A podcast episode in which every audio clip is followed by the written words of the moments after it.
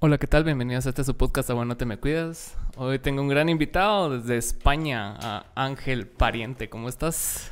Muy bien, muchísimas gracias. Pues muy bien, ahora que estoy aquí contigo, tío. ¿Te, puedes poner un poco más así de frente? a ver, por ejemplo, ¿aquí te sirve? Ahí está, perfecto.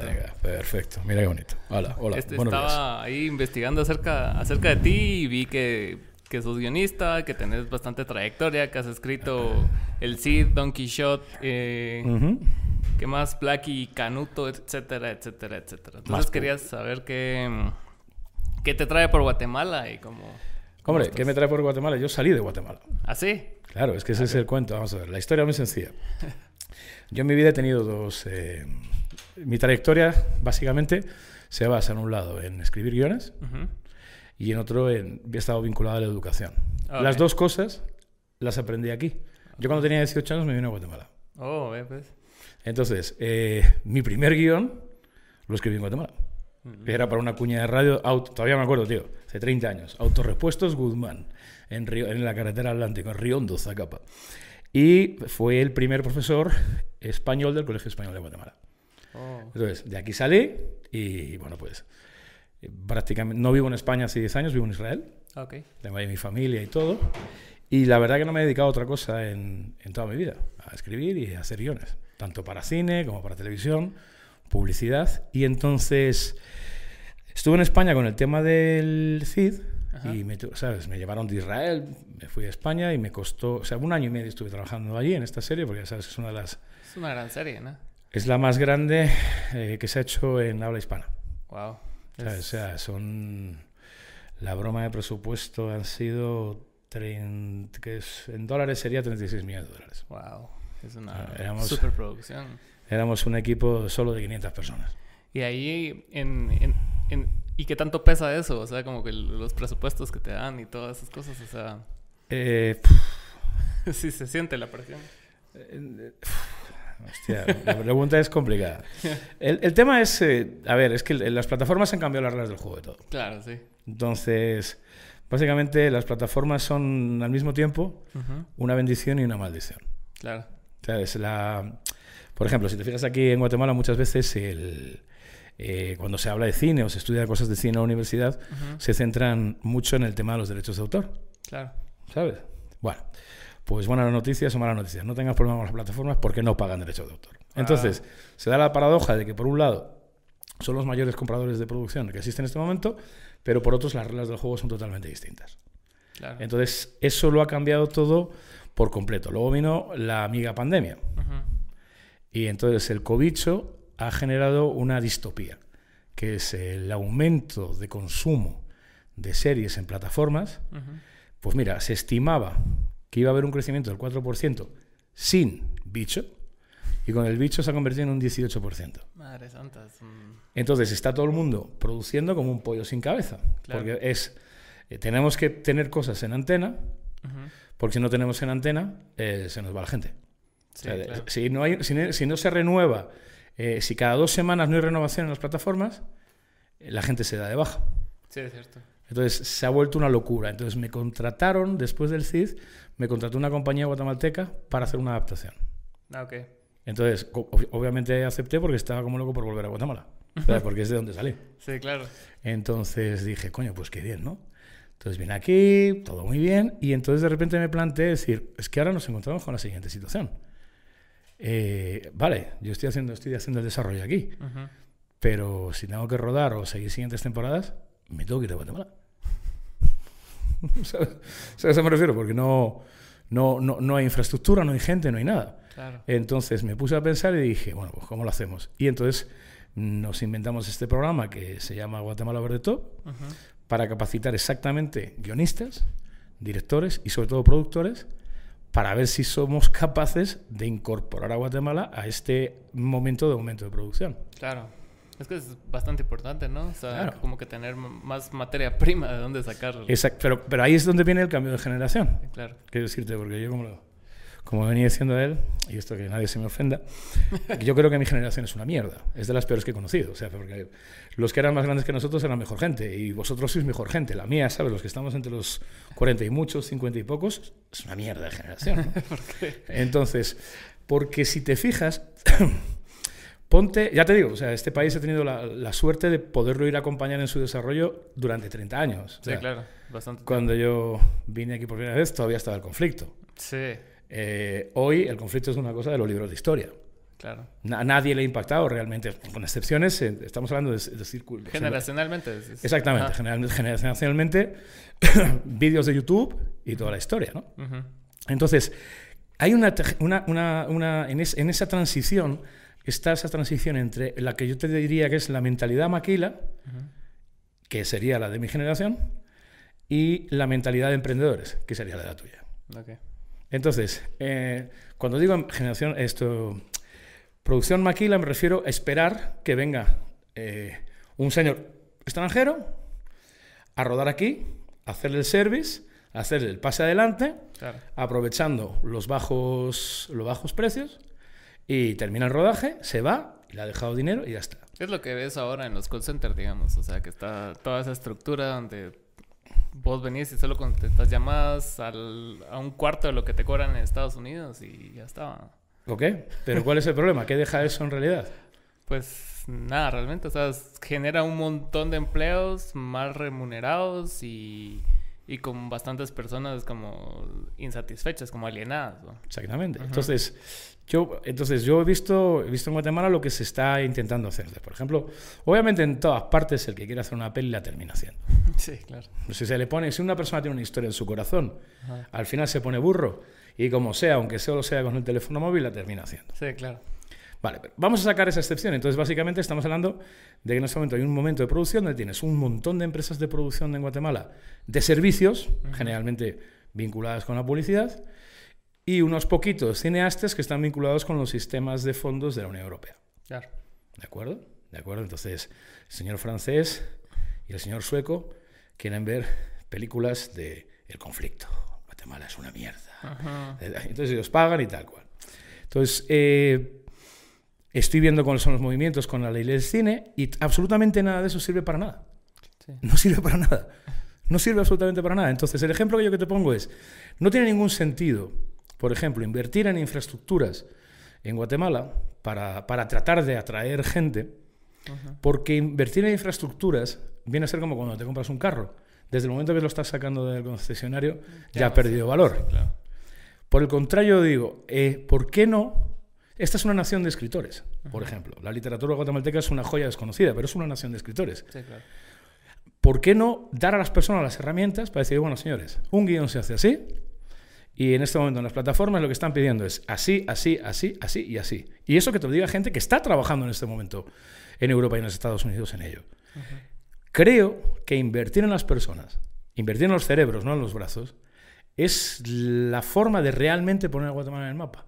Olvidarse de infraestructuras, olvidarse de, leyes del cine, todas estas historias, porque no va a ningún lado. Lo que importante es una, cómo empieza toda producción. O sea, por ejemplo, el que viene, estamos hablando por ejemplo del CID porque el último que hemos hecho, que es la serie más grande. Claro. El que, el que ha sido el director de la serie es uno de los que viene. Va a dar una masterclass sobre, y luego va a hacer el curso a lo largo de la semana. ¿Cómo empezó esa serie? Con un señor delante de un ordenador. ¿Qué tenía? Nada. Exacto. Nada. Y por eso es bien importante que en Estados Unidos, cada vez que hacen huelga los escritores, o sea, sí el gremio tiene bastante peso y poder sobre las cosas que pasan en Hollywood, ¿verdad?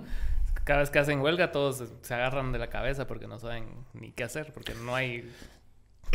es que, es, que si, lo piensas ahora mismo, el I, el I D, lo que sería el I D del cine, es guionistas, directores y productores. Y cuando hablamos productores, Olvídate de la producción en el sentido este tradicional maquila del que tiene las cámaras, el que... Eh, eh, olvídate, esos son servicios. Hablamos de productores es una capacidad, una persona que tiene la capacidad de generar una estrategia clara para un proyecto. Me da igual, dices, mira, este es... Eh, quiero hacer este corto, ¿vale? Y tener una estrategia clara de cómo lo voy a hacer, dónde voy a conseguir la financiación, etcétera, etcétera, etcétera. Entonces, por eso he hecho la selección de los mejores que conozco para traerlos a Guatemala con la esperanza de que de, que de ahí va a salir algún proyecto. Claro. ¿Sabes? de la gente, si con un solo proyecto que salga, ya las con uno solo, ¿eh? No te estoy diciendo que tengas que tener muchos, con uno solo que salga, ya le has dado la vuelta a todo el panorama. Claro, ahorita que, mencionas eso, acabo de ir a, una función de estos chicos de Paraíso Desigual, no sé si has escuchado. No tengo el placer. Que e, ellos se encargan más que todo de labor social y de promover artes, porque les gustan mucho las artes, e hicieron funciones en el Teatro Lux de películas, y, vi una película que se llama Los Fantasmas. Y muy buena película, yo tampoco la conocía. Ya ¿Chapina? ya, sí, ya tiene cuatro años de existir. Y, y, y la película trata acerca de las personas de diferentes estratos sociales, como al final del día todos somos fantasmas de la sociedad porque solo estamos eh, en, en pro de buscar trabajo y, y como que conseguir nuestras, nuestro beneficio propio. Sí, las necesidades inmediatas. Exacto. Entonces solo vivís para cubrir necesidades inmediatas y ya. O sea, no, no estás en pro de un bien colectivo, entonces solo individualista. Entonces estaba bastante interesante la película. Pues, ¿Quién es el director? ¿Te acuerdas? Uy, no me acuerdo, pero te lo busco. Ah, o sea, Los Fantasmas se llama. Pues mira, ya me has dejado en la lista de deberes. Los Fantasmas, película chapina. Mira, no la sabía. ¿Y tú en, en qué momento empezaste a, a escribir guiones o, o, si fuiste escritor así de, de cuentos antes? ¿Cómo, ¿Cómo, empezaste en la escritura? Pues eh, yo cuando vine por primera vez en Guatemala tenía... Eh, joder, espérate, lo voy a decir. 18 años. O sea, fue mi primer pasaporte. Y entonces, con mi experiencia aquí, escribí la novela corta y me dieron un premio nacional en España. ¿okay? Entonces, me volví luego para acá y cuando regresé a España, eh, no sé, claro, había estado tres años aquí. Por lo tanto, no tenía, cuando llegué a España, no tenía ni trabajo, ni amigos, ni novia, que me mandó la mierda, por supuesto.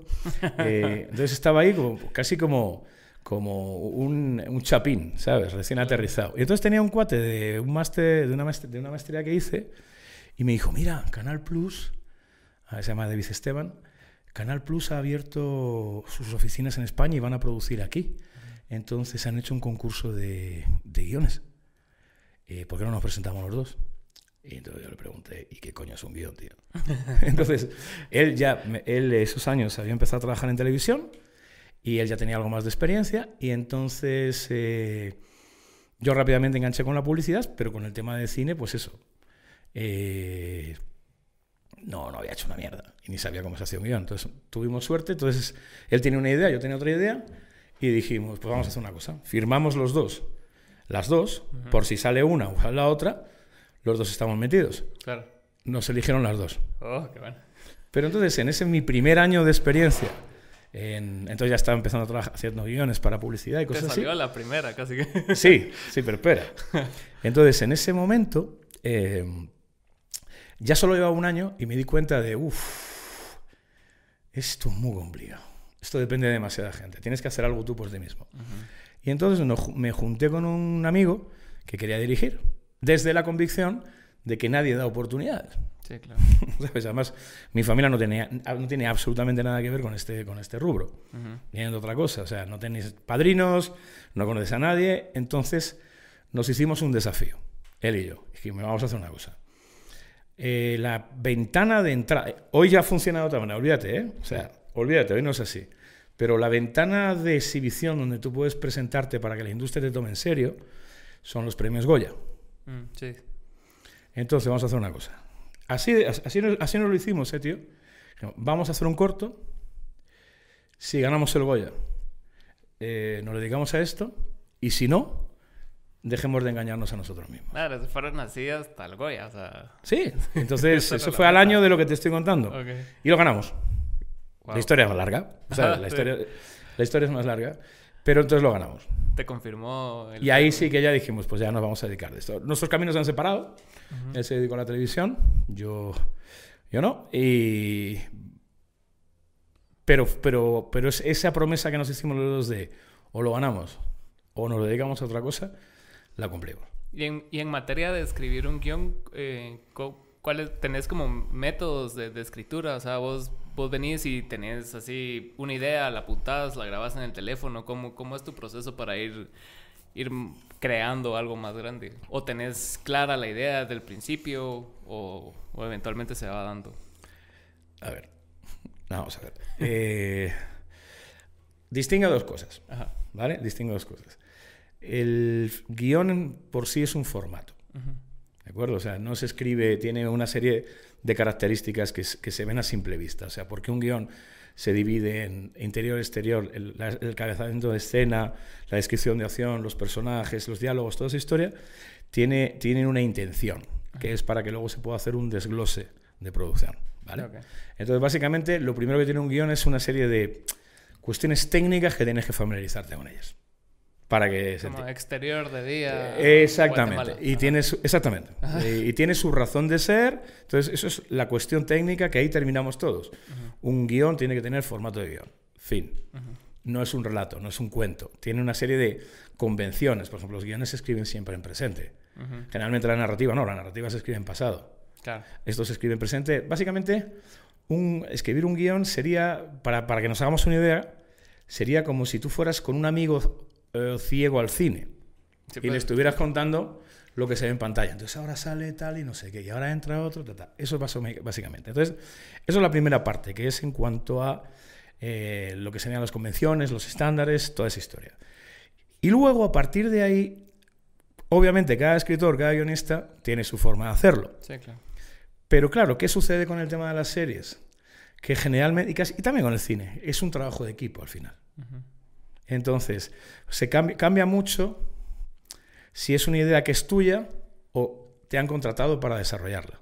Mm, pues. Entonces, hay una serie de etapas y se organiza así. Entonces, no es en absoluto, no se parece, o sea, se parece al trabajo de un escritor en que usas letras, pero poco más. Claro. ¿Sabes? Poco más. Son otras etapas, hay más gente involucrada, es, es totalmente distinto. Es súper colaborativo. Sí.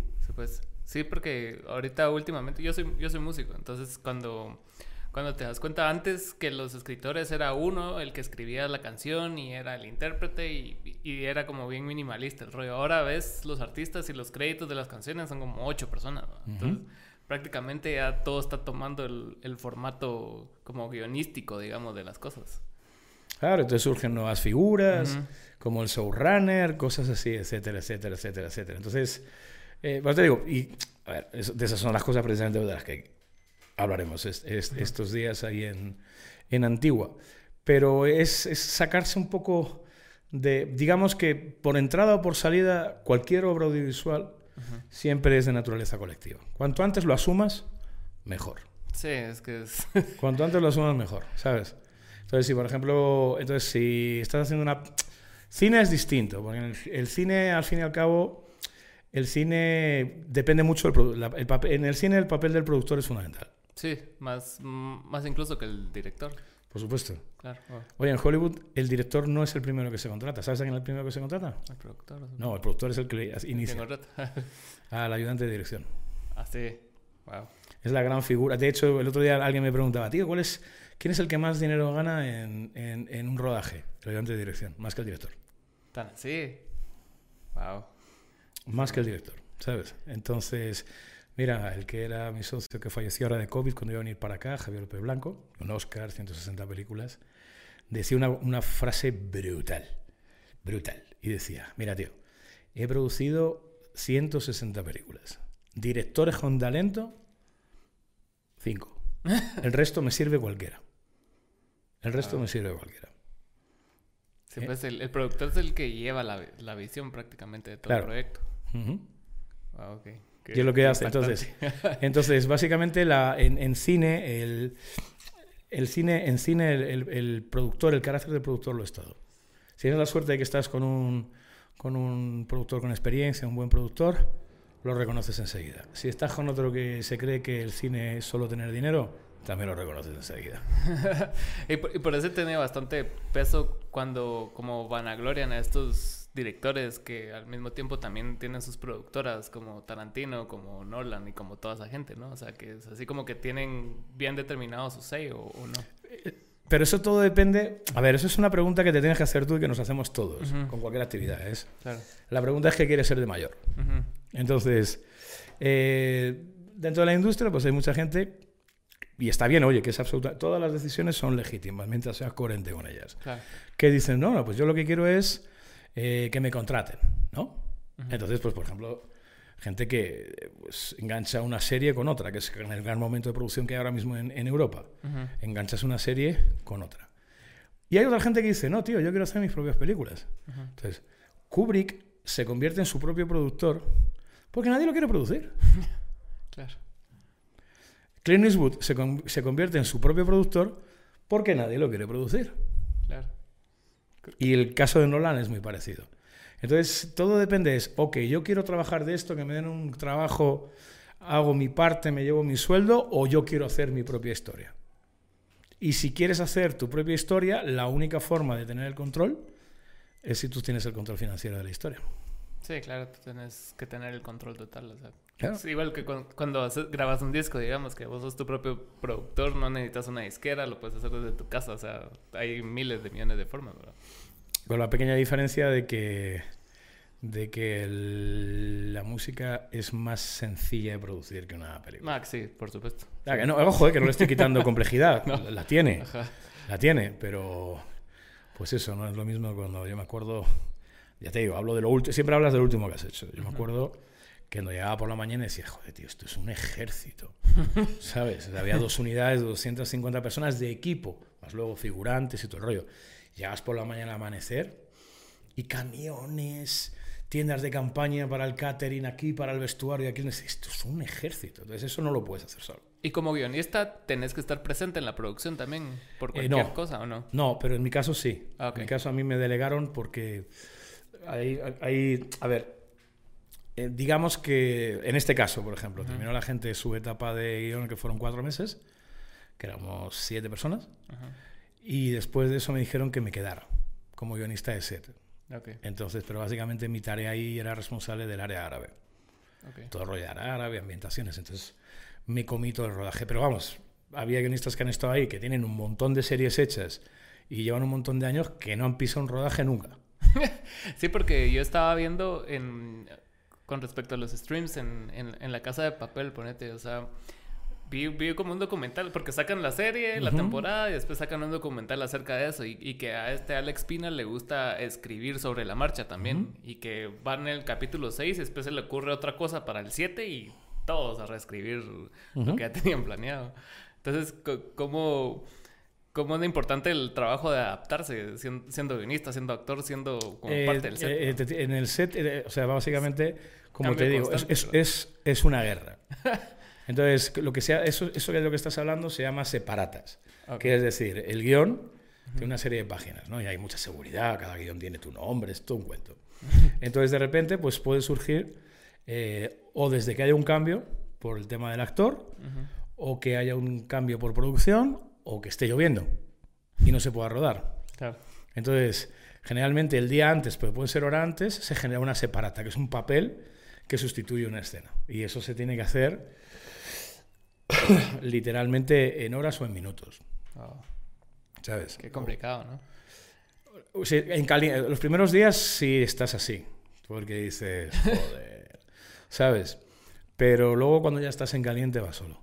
¿Y cuánto tiempo se tarda, o sea, la escritura de un guion aproximadamente? Cada uno, a ver, cada uno tiene su, su forma, ¿no? yo he tenido suerte, pero yo soy bastante rápido. Soy de los más rapiditos que, que conozco. Pero digamos que, por ejemplo, ellos nos estaban dando, se, suele dar un mes por cada, por cada por la primera versión. pues. Más o menos. O sea, te hablan hoy y te dicen, mira Ángel, necesito un guion en un mes. En largometrajes suelen dar más tiempo, pero no es así porque hay una etapa. Empiezas con una sinopsis, de la sinopsis va al tratamiento. Un tratamiento es eh, la historia sin diálogos, más o menos, más como un cuento. Desde el tratamiento se pasa ya al guion, etcétera, etcétera. Básicamente, el proceso de guion de un largometraje te suele llevar un año. Entre versiones. Sí, claro. ¿Sabes? Pero suele ser eso, uno, entre uno y tres meses para tener una primera versión y luego el resto de los cambios. Y estabas diciendo que, que los streamings cambiaron por completo el juego en, cuanto a la producción de... A todo, y en, y en, cuanto a las estructuras también. Sí, cambiaron en, en, lo estructural también. Sobre todo en lo estructural. ¿En qué sentido? Pues si tú te fijas en una... a ver, todo el mundo ha visto series y está harto de ver series de televisión. Claro, te las echas una temporada en un día. Exacto. Eh, vamos un segundo a la prehistoria, hace cinco años, ¿no? Las series de televisión. Entonces, en esas, en esas series eh, el, capítulo tiene que tener una unidad. La unidad es el episodio. Okay. En las series para streaming, o el Vidate, la unidad es la temporada. Sí, claro. Entonces, eh, ese es el cambio fundamental.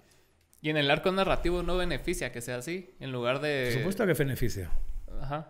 Por supuesto beneficia, porque de momento lo que ha permitido, que también yo creo que es la base de que por eso nos hemos enganchado todos, es que ya... Que, porque una vez que la, la, la, estructura... Por eso a mí no me gustaba nunca la, televisión, ¿no? Y siempre hacía la misma broma de no voy a trabajar para un electrodoméstico, ¿no? Entonces, básicamente por esa rigidez, ¿no? O sea, eh, cada episodio tiene tres tramas, tiene que ser autoconclusivo, bla, bla, bla, bla. Cuando estos te dicen, no, papá, al revés, y además eh, desde Amazon te decían, tranquilos, tranquilos, tranquilos, es lo más lento posible.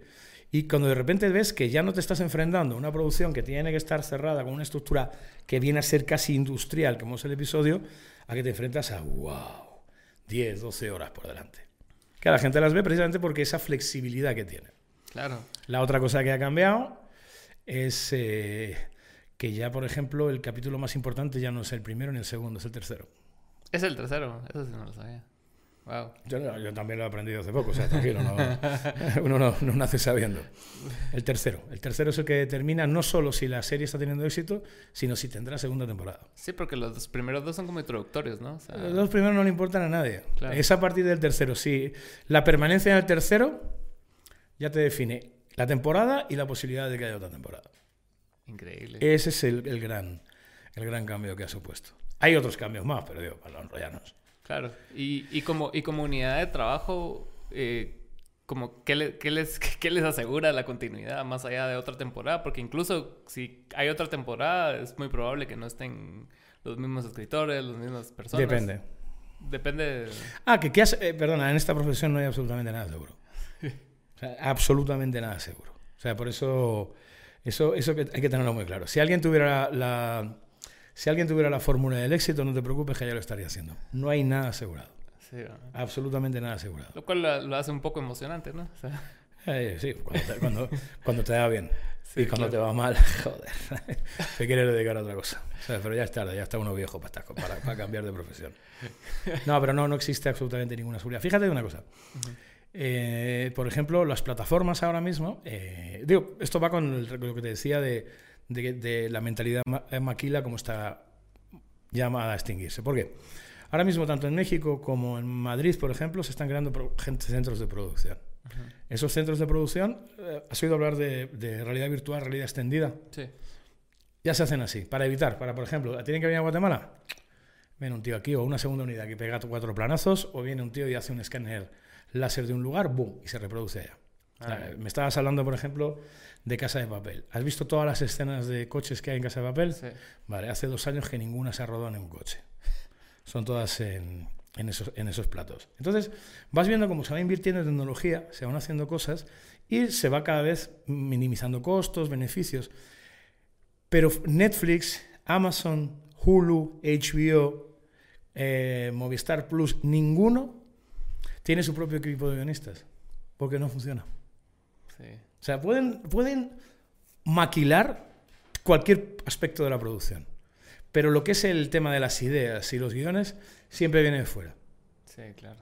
Si pudieran, si eso fuera tan seguro, la fórmula del éxito fuera tan seguro, pues coño, tendrían un eh, Amazon Prime, departamento de guionistas. Sí, claro. No lo tienen. dependen del exterior. Sí, necesitan el capital humano por, eso te estaba, diciendo que es el I más D. Claro. Es el I más D. Porque entonces es la, base que tienes. Hay mucha competencia, etcétera, y sobre todo no hay nada seguro. Sí, pues. Y eso que no haya nada seguro es lo que fomenta más competencia, ¿no? claro. Cada quien quiere el pedazo de pastel de Amazon, de, de Netflix, de todo. Y ahora ya te digo, ahora las situaciones de locos. Sí, sí. Ahora las situaciones de locos porque este crecimiento continuo está calculado hasta 2027. Y te estoy diciendo que es un 18% globalmente, es globalmente. En el caso de MENA, que es de Latinoamérica, perdón, de LATAM, de Latinoamérica, es, del 24 y pico por ciento. Más aquí. Wow. Increíble Latinoamérica. Como, miramos, tele. No, y sobre todo por eso, que ahora mismo, por ejemplo, que es lo que yo quiero. Pero bueno, depende de la gente que acuda y de lo que pase. Sé que el sitio ya está hecho. No se me entiende, yo, me da igual. Pero fíjate que ahora mismo eh, Guate está en un sándwich, es, es, es, la hamburguesita, entre dos grandes panes. Uno es México y otro es Colombia, ¿no? Entonces, vamos a ver si Guatemala puede jugar en esa liga. Ya te digo, jugar en esa liga no creo que, que dependa de tener una gran infraestructura. No, no, creo que depende de tener buenos proyectos. Sí, claro. O tener buenos proyectos. Buenas ideas. O sea, como, como vos decís, o sea, hay, hay muchos buenos escritores y que solo se conoce uno, tal vez a nivel internacional. Y, creo que sí. Pero sí los hay. Exacto. Sí los hay. Entonces, eh, ¿por qué no? ¿Por qué no? Si al final lo que, lo que más vale es lo que menos pesa, que es el papel. Exacto, exacto. Y qué, qué buenísimo eso. Me, me parece bastante refrescante porque sí, o sea pueden, pueden tener toda la inteligencia artificial que quieran, pero, o sea, hasta que no logren mimetizar el, la, la, conexión de neuronas que te pueden provocar un guion, o sea... No se puede, porque, claro, porque es que no estás hablando de inteligencia, de, inteligencia artificial, estás hablando del nacimiento de la conciencia, es otra cosa. Exacto. ¿sabes? Es del nacimiento de la conciencia. No, y luego que hay ondas, o sea, que si cuando digo ondas hay modas, hay los sucesos, o sea, por ejemplo Imagínate, mundo en pandemia, mm, la cantidad de proyectos que se están ofreciendo de distopías y de mundos de mierda eh. se ha multiplicado por 80. Perfecto. Claro. porque está todo el mundo en su casa, ¡ay, Dios mío! Todo fatal, ¿no? Entonces, eh, como seres humanos nos vemos afectados por el entorno. ¿Y en qué, y en qué momento sentiste vos que, que, la transición de que todo estaba yendo a, a, esos servicios de streaming era ya como bastante palpable? ¿Fue, fue rápido? ¿O fue gradual? En el acto. Sí, sí fue abrupto de una vez. En el acto. Yo desde la primera vez que, que vi Netflix dije, este oficio tal y como lo conozco, se acabó. Más me vale que empiece a, a ponerme las pilas porque se acabó. O sea, se acabó. Y en efecto. Es que sí, o sea... Se acabó. Entonces es otra dinámica, es otra forma, es otra forma de pensar, otra forma de actuar pero se acabó. Hace poco me estaba recordando yo de, de, a principio de siglo, ¿te acuerdas cuando salió Napster? ¡Oh! ¡Wow! Y estabas ahí bajándote tu canción de 3 megas en MP3 y te creías que tenías una nave espacial en el ordenador. Exacto. Y decías, tío, era 3 megas y era en 20 minutos, tío, en 20 minutos. De repente cerraron Napster. Exacto. Y pensábamos que era el apocalipsis, tío. Y después salió como 700.000. Sí. Y ahora fíjate, si la cosa más accesible. Claro, pero, pero ves, por ejemplo, ahí en, en eso de la. Pero el tema, el, tema es, o sea, tú sabes que en mi generación, que es una puta mierda de generación, hay. En serio, es un lajo. Hay una, hay una especie de, de desprecio a los millennials, ¿no? Sí, sí. Entonces yo siempre digo bendito millennials. Porque, fíjate, me hablas del ejemplo de Napster, que es el, ah, mm, velocidad, descarga, aquí está el negocio. Y al final, ¿quién ha ganado? Spotify. ¿Por qué? Por calidad de audio. Exacto. O sea, si cualquier, cualquier, cualquier track o prácticamente cualquier producción te la puedes bajar pirata. ¿Por qué te metes, por qué escuchas en Spotify? Porque se escucha muy bien.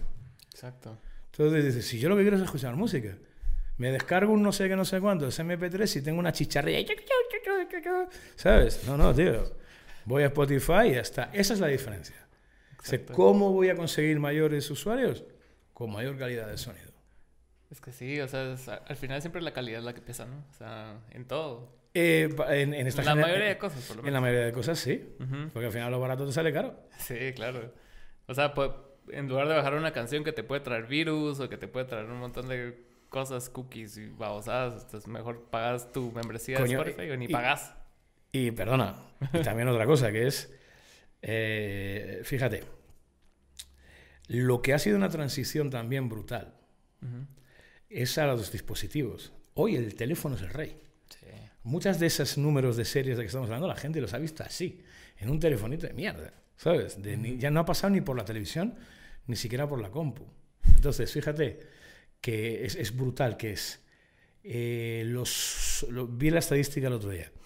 Los usuarios activos en la red con una compu me parece que venía a ser como el 20%, una cosa así. ¿Es tan bajo? Ajá. En un teléfono, los usuarios activos son el 90%. O sea, fíjate hasta qué punto es, es, diametralmente opuesto. Claro. Claro, porque ahora mismo con un es la gran plataforma de consumo los teléfonos. ¿Y qué, y qué sensación te deja eso? O sea, como, has visto cómo son los platós, el presupuesto invertido, las cámaras que se usan y todo, que lo ven en un eh, telefonito así. Pues lo que hay. si es que lo que tiene la creatividad es que es un ejercicio de libertad y respeto. Si lo quiero ver así, que lo vea así. Más me jodería que no lo viera. Sí, Entonces, que lo quiero ver, pero claro, o sea, yo también lo veo, lo veo por mis hijas y tal, ¿no? Y ves que, están zampados, tío, en el sofá. Y a lo mejor tienen una tele delante, pero es esa cosa de que prefieren verlo en el teléfono. Es cierto. ¿Por qué no? Sí, yo, me acuerdo de una anécdota que contaba este Noel Gallagher, de Oasis, y que, que, le contó a su hija, que es adolescente, que iba a ir a ver los artes del disco, y ella así como que, ¿qué es el arte de un disco? Y él así como que, es, esa foto que miras en Spotify ese es el arte del disco. Y, ah, alguien hace eso, le dijo ella. Según ella, se hacía así rápido en la compu y se subía. Sí. Pero es que era un aspecto, entonces, joder, y el cambio de la digitalización, yo lo he visto. O sea, he visto mucha gente, en menos de 20 años, he visto mucha gente desaparecer de este mercado. Sí, seguro. Pero sobre todo por brutos. ¿Sabes? Sobre todo por brutos. Sin ir tan lejos, Blockbuster. Ok. Pero yo, hablo más personalmente. Entonces, por ejemplo, cuando, cuando se empezó a trabajar en vídeo, ¿no? Y ya empezó a, partir de Star Wars, que es, que es, la primera vez que ya se empieza a hacer algo parecido a 2K, parecido a cine, pues toda la gente del cine era como, esta mierda del vídeo, estos tíos. Y entonces era, no, no, el negativo. Por ejemplo, Televisión Española tenía un, eh, un, em, un grupo de editores eh, de cortar el negativo, o sea, edición clásica y tal y cual. Y cuando dijeron, miren, vamos a empezar a, a trabajar con, con, ordenadores, se negaron, eso no va a ningún lado, no tiene calidad, se negaron. Cinco años después estaban todos jubilados anticipadamente. los precios, los precios, fíjate que los poderes adquisitivos del dinero han cambiado, las inflaciones y toda esa historia, los precios hoy son más baratos que hace 20 años. Los precios de los equipos. Seguramente. ¿Sabes? Los precios de las, de las cámaras, los, los, precios de los procesos.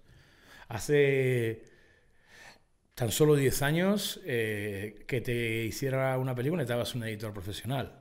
Hoy prácticamente cualquier persona se sabe editar sus cositas. Y no necesita... Eh, entonces eso, eso, eso, ha cambiado un montón. Entonces cuanto más bajan esos, esos, eh, esos precios, etcétera, etcétera, más está teniendo, y, lo que son los aparatos en sí, más, es, más se aprecia el valor de las ideas. Sí, lo que, lo que ha logrado hacer la tecnología es como acercar a, a, todos los usuarios a como tangibilizar eso que miraban antes como inalcanzable. Como vos decís, antes tenías que comprar el rollo de Kodak, la cámara que corría el rollo, un editor profesional y ahí se te iba todo el sigue, siendo, sigue siendo una actividad cara, sí. pero ya hay un montón de cosas que ya son accesibles a prácticamente cualquiera. Sí, algo así escuchaba yo hablar a Diego Luna, eh, que decía que antes, cuando él todavía filmó en, película, y que cada rollo que tiene unos 7, 10 minutos y mucho, ¿no? Una, joder, una película... Una película, una hora y media son 7 rollos. Ajá, entonces ponete tenían que maximizar el tiempo de ese rollo porque no iban a estar comprando 20 rollos para hacer una escena. Entonces, en cambio ahora todo es digital, entonces todo queda una SD card y graban y... No, no, todo, no exactamente, porque eso, está muy bien si tienes una DSLR para hacer un cortito de los colegas, pero cuando estás trabajando con ARRI y tal, eh, son unos cachos de discos que te cagas. ¿eh? ¿Ah, sí? Sí, o sea, no, no te creas tú que, que, que vas con tu tarjetita SD que llevas en la cartera. Llegas unos pedazos de discos, claro, porque esas cámaras son digitales pero tienen mucha resolución. Y la resolución igual a la capacidad de almacenaje. Entonces, entonces no es, no es tan no es tan jauja como te imaginas. Tal, tal, vez lo sobresimplificó, pero su, su, punto era que ahora tenés como más chance de, grabar y, escenas. Y, y puedes borrar. Ajá. Porque en el caso de, en el caso de, ¿cómo se llama este? En el caso de cuando trabajas con negativo, yo he trabajado también con negativo. Cuando trabajas con negativo, eh, como te quede mala la escena, te quieren matar. Sí, claro. ¿Sabes? Aquí en el peor caso, das para atrás, borras y seguimos adelante. Pero en negativo no puedo borrar. ¿Y en tus inicios cuáles eran tus referentes para escribir? ¿O nunca tuviste a alguien que vos dijiste, ah, como un Kubrick o algo así? No. Aquello que me pagara, aquello que me diera buen dinero, así de claro. yo toda mi vida he sido y sigo siendo un mercenario. un mercenario. Un mercenario. Yo adoro la literatura y, y, soy, un, soy un lector fanático. Entonces tengo muy separado mi corazón de mi bolsillo. Entonces, eh, desde, es como, cuando te digo, cuando dijimos, vamos a ganar un Goya, ¿cómo lo hacemos? Entonces, no, no, fue, no fue una historia de decir, bueno, tengo esta historia que me ha acompañado toda mi vida. Mierda, vamos a hacer un estudio aquí. A ver, ¿qué se está haciendo? ¿Qué no se está haciendo? Y de ahí voy para atrás. Entonces, soy, en, la decisión de los proyectos, soy bastante frío. Ok. Soy bastante frío. Y lo cual te da cierta ventaja, ¿no? O sea, de, no casarte con un proyecto y después que... Sí, no, no, no, no, no, o sea, tengo mis pasiones, o sea, mi passion project, como todos, pero no es de cine. Ah, o sea, por ejemplo, me, me, apasiona más esto que estamos haciendo en Antigua que lo que me apasionaría, por ejemplo, ponerme a hacer una peli o lo que sea. Porque al final es siempre lo mismo, tío, al final es siempre lo mismo. Claro. Mientras que uno, lo que uno disfruta es... Eh, o sea, la creación, lo que es lo nuevo, sobre todo el deseo. Y eso es lo que me mueve. No tanto esta historia concreta o aquella historia concreta. No, no, no me enamoro de las historias, la verdad. ¿Y, qué valoración te trae a vos esos premios como, como el Goya, como los Oscars? O sea, ¿sí, sí, sí, sí te dan peso específico a tu carrera o simplemente es algo así como...? Eh, hombre, porque he escuchado como versiones diferentes, así como que muchos lo desacreditan porque es puro relaciones públicas y otros que es lo máximo. Vale, vale, vale, olvídate. O sea, olvídate. Eh, primero, eh, un premio, lo primero que es, es distinto si lo ha ganado o no lo ha ganado. El punto de vista es, eh, es totalmente distinto. Pero el tema de los festivales y de los premios, hay que pensar cuál es su verdadero valor. Y su verdadero... Perdona que sea tan frío, tío. su verdadero valor es darte exposición. Claro. Entonces, por ejemplo, cuando tú ves que, una película, que unas películas empiezan a poner ganadora del premio de Aconcagua de Oso abajo, de Berlín. Oso de, oso de Berlín, Tigre de Bengala. En realidad, ¿quién es el destinatario de eso? El primer destinatario de eso es el distribuidor, porque un distribuidor le llegan 300 películas y dice, ¿qué van a poner ahora a ver? La gente, el distribuidor es tan perezoso como nosotros. Yo ahora me voy a poner a ver 300 pelis a ver cuál elijo. No jodas. Y entonces de repente, aquella ganó en Berlín. Ah, vale, esta. Entonces, ese, esos premios te permite, con vistas a la distribución, destacar sobre los otros. Porque dicen, bueno, si ya está premiada, ya garantiza que tiene una audiencia. Claro. Y entonces puedes decir, no, pero aquella que no se llevó premio era muchísimo mejor. ¿Y a qué le importa? Claro. Es, lo que pasa en los, ¿cómo se llama? En los, Grammys también, ¿verdad? O sea, que... Mismo cuento que ven más que todo quién lo produjo, quién lo escribió, si es alguien conocido, si es alguien que ganó antes, va, véngase para acá. Y, ah, aquel es famoso también, va. Es la diferencia entre sí, cuando, por ejemplo, eh, para volver al caso, las plataformas y las productoras, las major en Estados Unidos funcionan igual. Cuando conforman un, un, equipo de guionistas, eh, no están pensando en la historia, están pensando, este que ha hecho, este que ha hecho, este es famosito, este no es famosito, ah, este hizo aquello. En realidad es una fantasía, porque es cada proyecto es nuevo. Sí. Entonces te puede ir muy... A ver, vamos a ver. Eh, te voy a poner un ejemplo que todo nos viene... O sea, la razón de un fracaso muchas veces no es que la película esté bien o mal, sino una cuestión de mera suerte. el 11 de septiembre, el legendario 9-11, eh, imagínate lo que pasó con la cartelera de cine de esa semana. ¿Quién se acuerda? Nadie. Porque nadie estaba para peliculitas. No. Entonces puedes tener una producción que sea wow, wow, wow, pero pase algo. El COVID. El COVID, eh, el volcán y, se acabó. Y te la has pegado y tienes un buen producto. Sí. Son, muchas circunstancias las que, te, que se tienen que alinear para Literalmente estamos en manos de Dios. Literalmente. Literalmente. Sí, porque muchas películas ves vos que, o sea, que tienen un presupuesto, tienen los actores, tienen los escritores y simplemente... Ahí quedó. No pasa nada con ellas. Pasa nada. También. Entonces, eh, lo que el público no te perdona son las cosas correctas. Que esté muy bien o que esté muy mal, pero no me den nada a la mitad porque no me interesa. Como esa película que se hizo famosa después de esa de Room. ¿La viste? Que, que, es tan mala que se volvió viral. Viral. o la serie Sargnado. ¿Sabes sí, sí. Claro, ¿sabes? Son una mierda, pero, pero, pero, pero precisamente eso es su punto. Exacto. ¿Sabes? Si no tienen pretensiones más allá. No, y además, si se notan que, son, que los tiburones son truchos y que los efectos son una mierda, mejor, porque es el código de la peli. pero mira, los Sarnado, ¿cuántas lleva ya? Cuatro la última vez que iba. ¿eh? Claro. Y son todas eh, una más terrible que la otra. Y su punto es que son terribles. Qué buenas películas. Me da mucha risa porque yo, yo, en esa época miraba mucho un programa que se llamaba The Soup y que hablaban mucho de esa película. Entonces, sin necesidad de verla, o sea, supe esa existencia. Yo, yo, yo, yo, me las, yo me las vi todas. ¿Las viste? Me las vi todas, tío, y además, sobre todo si las miras en estado soltero de conciencia, son una pasada. Es una pasada. Esto es una puta maravilla. Eso sí, eso no se lo enseñas a una señorita, a una mujer o a alguien de estos que realmente le guste el cine porque te va a matar. Sí, seguramente.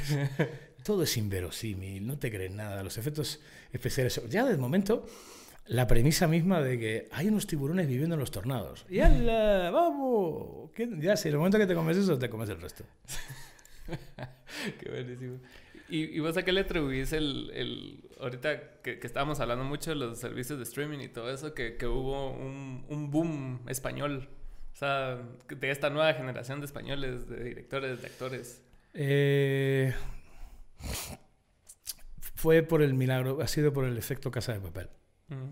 Entonces, es como, por ejemplo, vas a ver cómo todo eso ahora, con el mismo proceso, se muda a Corea del Sur. Sí, porque Entonces, Casa de Papel, según sabía yo, no, no, funcionaron tan bien las primeras temporadas en, en televisión española. ¿no? no, en Antena 3. En Antena 3, perdón. No las primeras temporadas, la retiraron al tercer capítulo.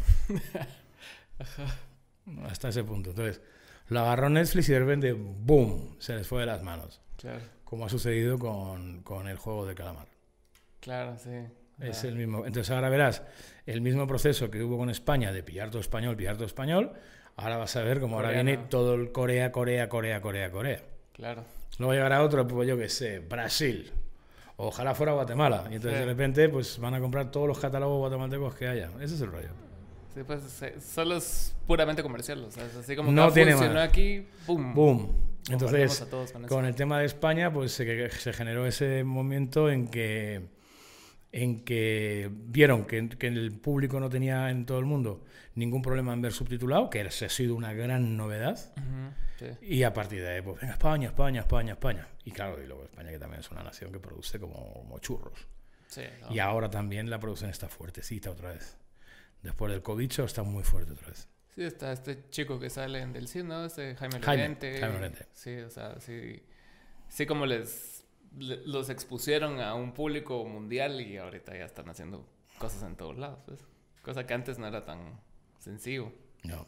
Y sobre todo eso, que el, ahí ha estado muy bien la gestión de marca, el rollo Made in Spain, porque dijeron, tío, hemos tenido este éxito, pues vamos a España. Entonces, lo que sí que tiene, en eso sí que España está muy bien, es que la media, la media es alta, muy alta.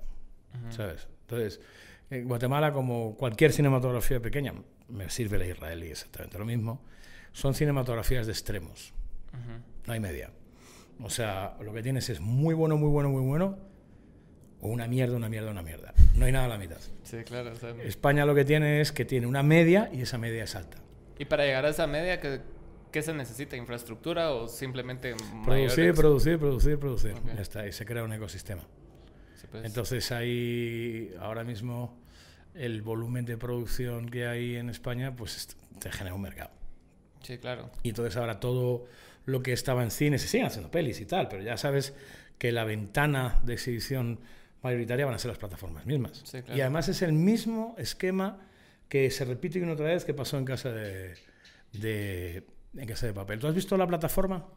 La película de la plataforma, de mm, Platform, no estoy está en Netflix. Es española también. Es de verdad que es, es buenísima la historia. Pasó exactamente lo mismo. Es, y, pero esta vez ya lo sabían. Eh, te digo porque uno de los actores es un buen amigo Emilio Wale. Y, y entonces dijeron, sí, lo que nos va a pasar va a ser esto. Tenemos que llegar a estrenar la peli. En cine, ni fu ni fa. Y cuando llegue a, a, plataformas, vas a ver que es que ahí donde tenemos la audiencia. Y así fue. La plataforma se estrena, no muchas salas, no sé si fueron 120, 130 salas nada más. No es que estuviera mucho tiempo tampoco, no llegó al mes. Y cuando la pasaron a Netflix, ¡boom! ¿Sabes? Lo mismo pasa con, con las películas chapinas estas de última jornada. Su, su, ventana de distribución real es las plataformas. Sí, yo, acabo de ver una en, en Vimeo, en Vimeo On Demand, que se llama Pólvora. Pólvora al corazón, algo así, que sale Andrea Henry y la, y la hizo una chica que le dicen... No, no quiero decir mal el nombre, entonces no, te lo voy a decir después cuando lo sepa. Es, es, DJ también, le, le dicen camaleón. Entonces, y, y sí, la película, o sea, no se estrenó en cines acá y si se estrenó fue tal vez una semana y después toda la promoción fue en Vimeo On Demand y ahorita fueron a un festival en Guadalajara. Y ahí andan. ¿Y por qué van al festival? Volvemos de siempre. Pues si tienen el el Festival de Guadalajara, tiene la opción de entrar en distribución internacional. Exacto. Así es, así. Exacto. Y para llegar, y para llegar o sea, que, que, vos lleves el mercado de acá hacia las plataformas de distribución, sí se necesita la exposición de los festivales, ¿no? Depende del camino. Es que es, eh, es que es. Depende de todo. Es que es. A ver, digamos que este, este bendito negocio se parece mucho a tener una docena de huevos, ¿no? Entonces, tú vas buscando los huevos. Entonces, ¿cuál empiezas antes? Entonces, cuando ya tienes la huevera llena, ya tienes tu proyecto, ¿no? Eh, por dónde empiezas, por dónde no empiezas es distinto, claro, porque, vale, puedes hacer una coproducción, pero ¿la coproducción es oficial o no es oficial? Entonces, todos los caminos pero por eso te estaba volviendo antes, que el tema de la producción es tener unos objetivos claros y una estrategia desarrollada. Esa es la clave de todo. No el dinero. Porque mira, si el dinero fuera la clave de esto, el primer productor del mundo sería Arabia Saudí y Emiratos Árabes Unidos. Sí, claro. Y el, el país del mundo que más películas produce es la India. Sí, es cierto. Seguido de Egipto. y en la cola Nigeria. Wow. Entonces lo que se trata es de tener una estrategia clara de dónde quieres, de dónde quieres llegar. Claro. Y me, y me decías al inicio también de que, que, ahora con las plataformas, como que el modelo de, de las regalías y todo eso cambió. O sea, Por todo, completamente. Porque ellos son dueños de los materiales. Claro. Y solo te contratan a vos como para desarrollar. Depende, hay dos caminos. Una cosa es si es un original, Ajá. que entonces es todo suyo. Y la otra opción es si están comprando solo los derechos de algo que ya está hecho. Porque a veces compran cosas ya hechas y lo ponen no tienen, original. No, no. no. No, no, no, no, no. Ah, okay. Es que es, es, diferente. Es diferente. Entonces, eh, en el caso, por ejemplo, del Sith, es un original. Por lo tanto, eh, pueden hacer con ellos lo que les da la gana. O sea, pueden seguir una siguiente temporada con una productora distinta. Sí, claro. ¿Sabes? Si pueden decidir, pues ahora que en vez del CIS, en vez de ser Jaime Lorente, que sea Paquito Pérez, y ahí no puedes hacer nada. Claro. Entonces, el tema de las regalías viene porque como son, o sea, el nombre técnico de plataforma es, over the top. Y entonces, como es algo que pasa por Internet, Internet no, no ofrece regalías. Por lo tanto, ¿sabes? Es una producción para Internet. Exacto. Es, es, es, es complicado. Es una negociación con la productora es un lío, pero digamos que, estamos en un momento de grandes oportunidades y de capitalismo salvaje. Sí, siempre capitalismo salvaje. Pero bien salvaje. Yo estaba viendo ayer una entrevista de este Tony Hawk, de que cuando le hicieron su primer juego, dice que firmó un contrato por regalías y que no sé qué, y ellos pensaron que iban a vender medio millón tal vez, y siendo así súper ambiciosos. ¿Y qué si pararon vendiendo, qué, 5 millones de copias del juego? Entonces lo llamaron para renegociar las regalías y él, los, y él los mandó a la mierda, pues, porque era así como que no, ya quedamos en algo. O sea, así que adiós. ¿Te comprometes? Te comprometes. Vale, pero eso es un contrato privado con unas regalías. estamos llegando, o sea, estamos llegando a esos sitios. es importante, ¿no? Sí. Sí, porque imagínate, o sea la serie puede estar ahí 20 años. Pues, y está generando. Y está generando. Con, otra diferencia, los distribuidores y las televisiones sí comparten sus datos. Pues he vendido tantas entradas, he tenido tanto rating. Y los streams no, ¿verdad? Es cierto. Porque yo he visto a comediantes que les preguntan eso y ellos solo, o sea, no sé, yo supongo que le fue bien porque me llamaron para otro, pero no saben realmente. No sabes, no tienes idea. ¿Y cómo, y cómo miden el éxito entonces? O sea, eh, ellos sí saben. Sí. Pero no tiene nada que ver. Mira, hay una. A mí me. Claro, ¿sabes? Cuando te plantean un. A mí me gustan los desafíos y los retos, ¿no? Claro. Y entonces yo dije, no puede ser que no me entere yo de que estos cabrones, ¿cómo lo hacen? Y entonces se me metió en la cabeza es, me tengo que acercar. Entonces me llegué a hacer cuate, yo no puedo decir el nombre porque lo jodo vivo, de, de, una persona que era enlace con Amazon Prime. Pero bien cuate, ¿no? Y digo, a ver si chela, chela, chela, chela arriba, chela abajo, chela arriba, le saco algo a este cabrón. Y entonces lo que descubrí es que él, estando dentro, tampoco sabía. Pero, como yo, había investigado. Y entonces cuando me dio la respuesta, me fui de espaldas. Que es, mira, no lo sé de nosotros, pero Netflix está usando para la evaluación de proyectos un método que se llama Monte Carlo, que es para que se usa para la explotación de commodities, o sea, minería, agricultura y toda esa historia. Están usando un programa de aplicación, de aplicación para minería para medir los, los, eh, eh, los éxitos y el desarrollo de una serie. Entonces, según sus números, pues puede haber una serie que tenga un número bajo y para ellos sea un éxito, y otra que es un gran número y que sea un fracaso. Ya, es un disparate. Qué raro. Sí, por eso ahora mismo, no sé qué, Paco, uno de los que viene, me contó que creo que era HBO o HBO Plus, que decía que estaba usando como claim en Estados Unidos que el contenido seguía eligiendo los seres humanos. Seguramente. Claro, porque el tema es, eh, antes, o sea, siempre hay un departamento de marketing, ¿no? Pero en el caso del cine, los departamentos de marketing, pues se les hace todo el caso que le puedes hacer a un departamento de marketing, que es ninguno. Eh, entonces, viene un, viene un productor con ojo, hace así, esto va a funcionar tal, y le haces caso, ¿no? Eh, con las plataformas ha cambiado. Ya el productor, el que elija, es indiferente. Llega el departamento de marketing, y como ya sabemos tú que los de marketing no es que tengan muchas luces, dan a la maquinita. Computer says no.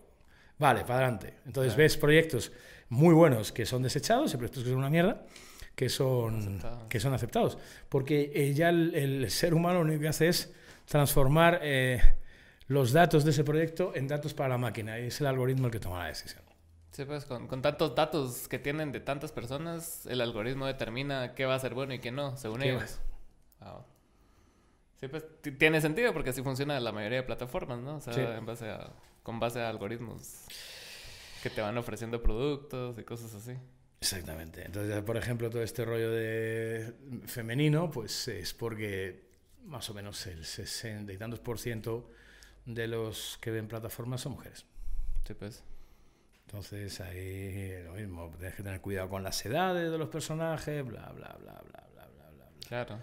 Pero no, no te da ninguna garantía. Entonces, por ejemplo, antes, para tener una serie, lo bueno era, o sea, si eh, tenías que tener los guiones, ¿sabes? Por lo menos desarrollado uno o dos. Ahora, como están en este momento de pollo sin cabeza, ni siquiera quieren tratamientos de una página. Porque dice, bueno, si nos interesa, entonces ya nosotros os decimos cómo desarrollar el guion. Claro. Y te dan variables como esa. Sí, pues, sí, sí me hace mucho sentido porque ponete en, las películas grandes de, empresas así, tipo Disney y todas esas cosas, adentro de una misma película como que se siente, o sea, como, como que todo fue escogido así minuciosamente por una máquina o por algo así, como que estás viendo una página de Facebook, o sea, que todo está así como acá, aquí tenemos inclusión, tenemos feminismo, tenemos tal y cosa y... Y llega a niveles, y llega a niveles ridículos. O sea, llega a niveles ridículos porque yo estoy viendo gente que conozco personalmente que son posiblemente eh, los tipos más machistas, misóginos de los de dar vergüenza ajena y los vienes con estos discursitos para la mujer y dices, pero tío, hmm. si te conocieran, ¿sabes? Si te conocieran, si te conocieran. Pero no, y es... Y la verdad que es una, es una, es una presión.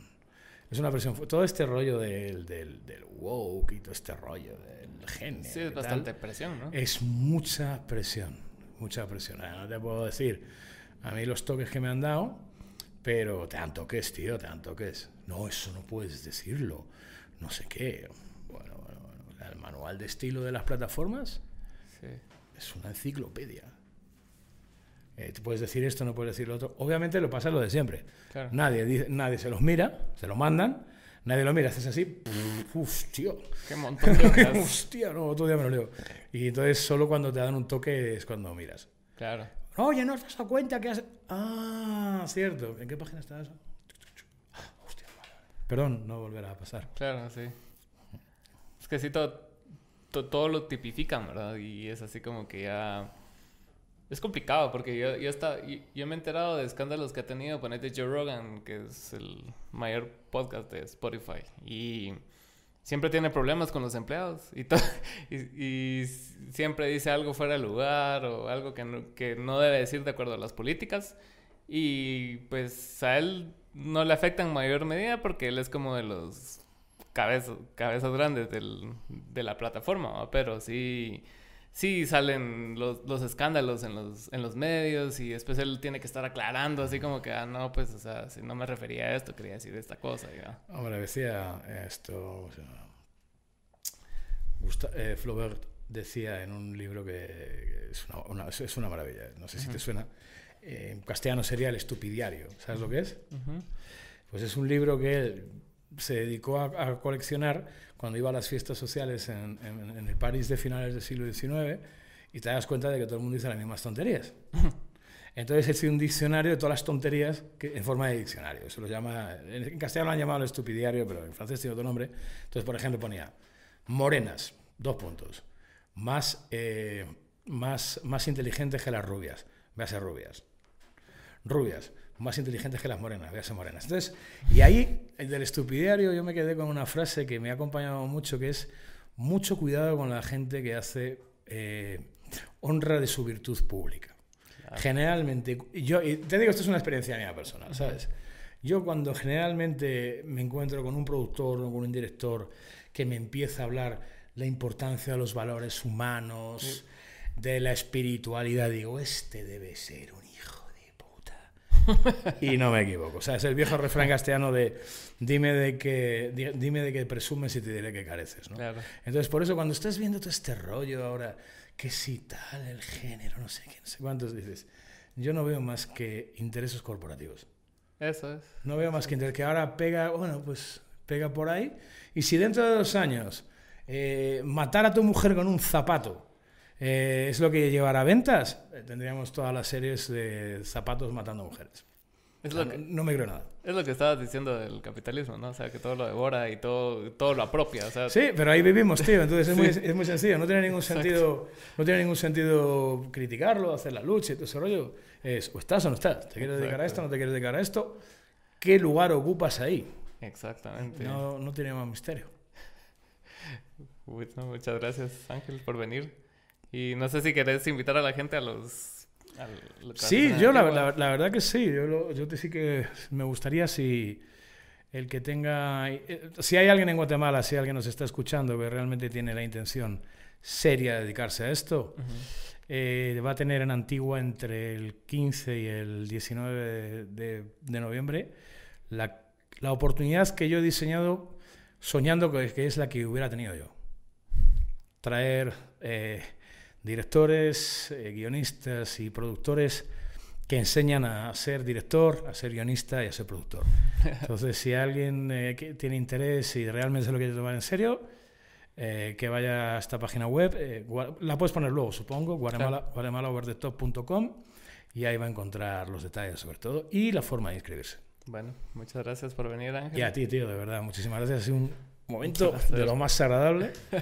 y yo qué sé, que nos encontremos de nuevo. Esperemos. ¿A ti te voy a ver por antiguo o no vas a venir? Sí, sí. Me, me dijo Carlos Andrés que llegara porque también voy a, voy a estar eh, viendo ahí los masterclasses y también me dijo que podía hablar sí, con los diferentes. Con, con todos, tío. Y de verdad que va a merecer, de verdad que va a merecer la pena. Por ahí, pues te esperamos por Antigua. Muchas gracias. dos semanas. Ok, muchas gracias. A ti, tío. Y gracias por ver.